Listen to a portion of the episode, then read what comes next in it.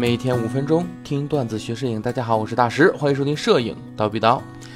最近器材消息还真挺多的哈，今天呢给大家准备了一期器材消息的快讯，咱们一起来看看在未来会有哪些器材发布吧。第一个，佳能 RF 二八一点四和三五一点四镜头专利出炉。二零二一年四月二十三日。外媒呢透露了佳能的 RF 二八 f 一点四和 RF 三五 f 一点四的镜头专利。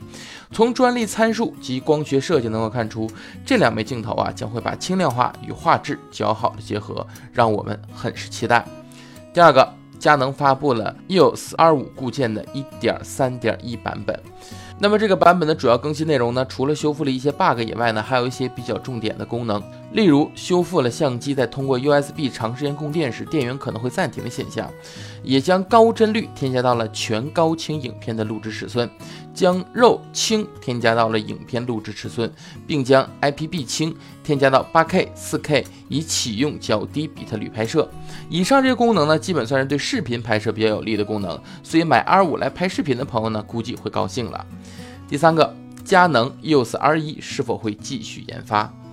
呃，在佳能发布 EOS R3 之后呢，关注很多的问题就是在于是否还会有 EOS R1 的发布。根据外媒通过佳能研发人员处了解到的一些消息呢，说是 R1 确有其事。但绝非近期能够提及的，并且持币购机等待 R1 的用户呢，也没有必要等待了。此外，关于尚未透露像素的全新背照传感器规格，虽然外媒依旧没有了解到具体像素，但是猜测像素将绝对高于 ED-X3 的两千一百万，同时或将具备抖像素规格，通过传感器位移合成高像素，这在佳能产品中也是首次存在。在对焦方面，DPAF 的升级版 QPAF。将搭载于 EOS R3，不过毕竟是外媒的消息，上述观点的可信度也许不高，继续等待更多官方给出的消息吧。第四，腾龙一口气发布了两支镜头，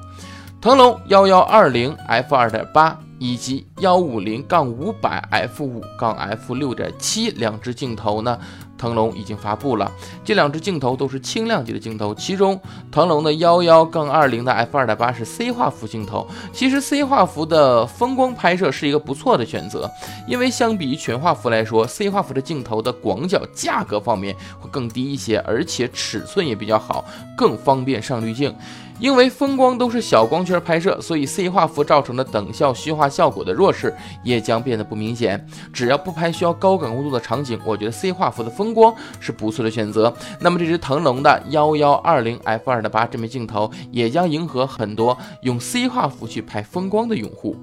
至于幺五杠五百 f 五至 f 六点七。的这枚镜头呢是全画幅的长焦镜头，尽管望远端已经达到了五百的焦段，但外形依旧是紧凑小巧，使丑时拍摄成为了可能，让你在通常需要使用脚架的超长焦的摄影领域，能够更为轻松的享受高画质的稳定表现。这两枚镜头呢，我们以后有机会也会单开节目来了解。第五，适马划时代神镜三五一点四最新的微单版本即将发布。适马将在四月二十七日晚九点，是北京时间的晚八点召开发布会，发布三五 f 一点四 DJND Art 微单专用镜头。这枚镜头将具备 E 卡口和 L 卡口两个卡口版本，取代现有的三五 f 一点四 DJ Art。镜头外部增加了光圈环，使得整体外观更为纤细。具体规格如下：是十五片镜，十一组，最近对焦距离呢是三十厘米。放大倍率是一比五点四，光圈叶片数是十一片，口径是六十七毫米，尺寸为七十五点五乘以一百零九点五毫米。那索尼的 E 卡口版本为一百一十一点五毫米，